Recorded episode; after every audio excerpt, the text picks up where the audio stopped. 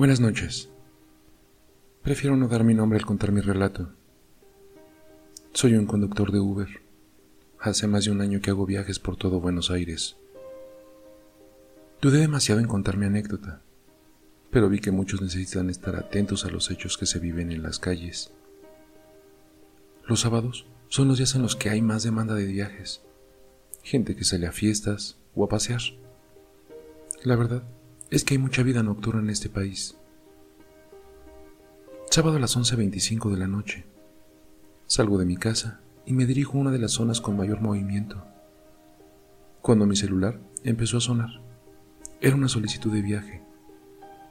Rápido lo acepté y me dirigí al punto de encuentro. Cuando iba de camino, el cliente me mandó un mensaje por la aplicación, preguntando si no me molestaba que ella viajara con su pareja. Obviamente le dije que no, que no me molestaba en lo absoluto, siempre y cuando se pague el viaje. Al llegar al lugar, me percaté de que ella se encontraba sola. Me pareció raro, pero tampoco le di mucha importancia. Decidí no preguntar. Se sentó y arrancamos el viaje. Buenas noches. Buenas noches. Está lindo como para salir de fiesta. ¿A dónde la llevo? contesté. Sí, sería lo ideal, pero estoy yendo a la comisaría. Tuve una discusión con mi pareja y quiero hacer una denuncia. En ese momento no supe qué decir. La vi por el retrovisor y tenía algunas marcas en su rostro, marcas de golpes. Me puse nervioso. Quería preguntar, pero no sabía si debía hacerlo. Solo guardé silencio y aceleré un poco más. Y en la puerta de la comisaría se bajó y me dijo que volvía enseguida. Hasta me dejó su bolso para que no pensara que me iba a estafar. Apagué el motor y prendí un cigarrillo. Pasaron cinco minutos aproximadamente. Fue rápido cuando aparece la muchacha con dos policías. En ese momento lo primero que se me cruzó por la cabeza es que me culpó de algo. Pero no, fue mucho peor. Y resulta que sí. Sí viajaba con su pareja. En el bolso llevaba su cabeza.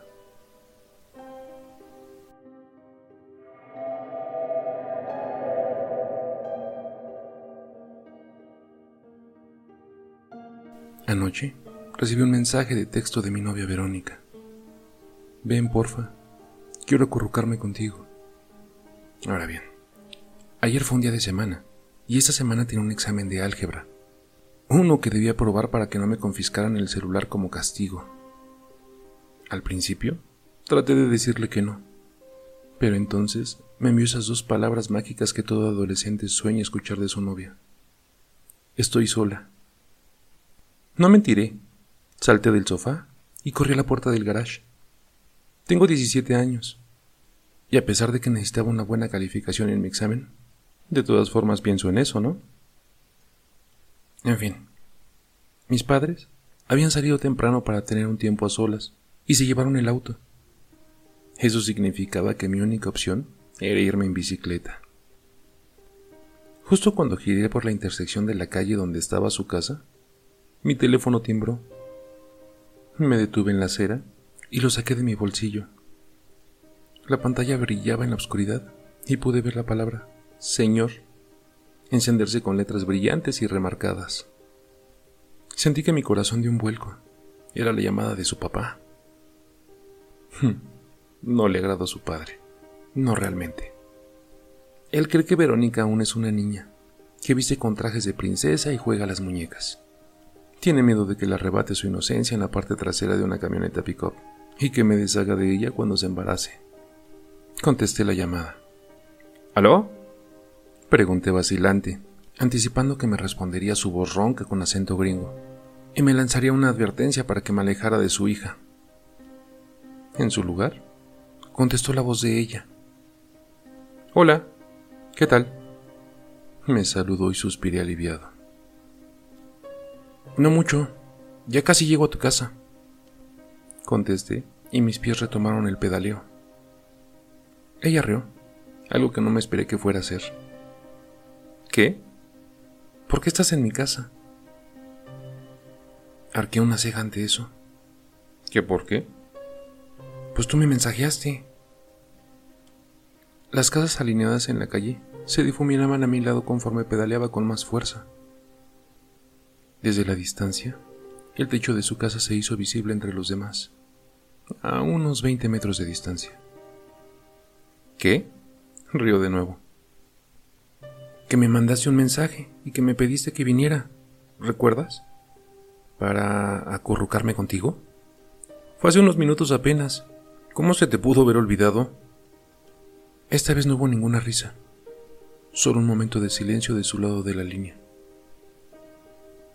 Para cuando su voz regresó, ya podía ver su patio y la acera de su casa. ¿Te escribí con mi teléfono? me dijo.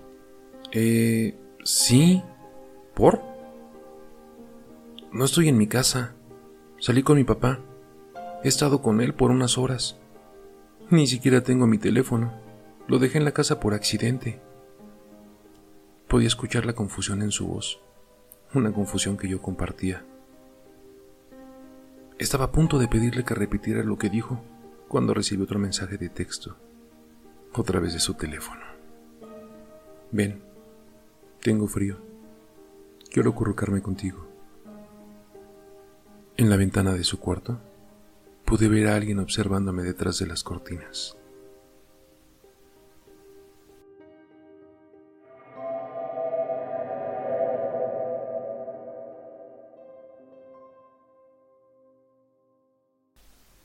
Cuando la noticia fue transmitida por televisión, solté mi cuchara e inmediatamente dejé de comer.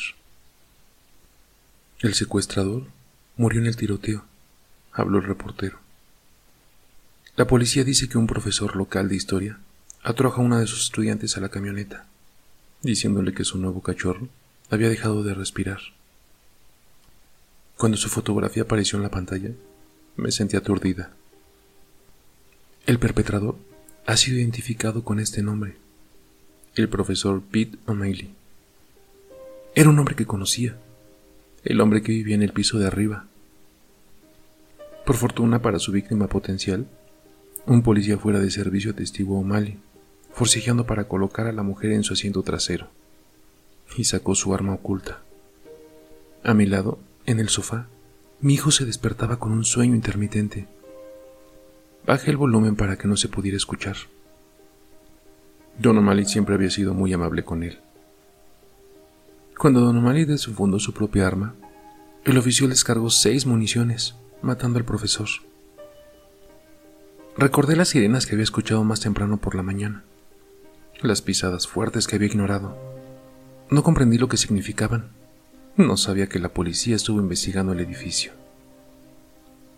Simplemente estoy feliz con que ese psicópata no finalizara su crimen, dijo el policía fuera de servicio.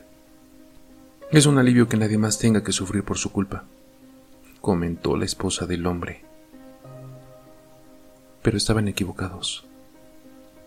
Vacié el cereal de mi tazón y lo regresé a su bolsa. Luego lo coloqué en la alacena junto al resto de nuestra comida.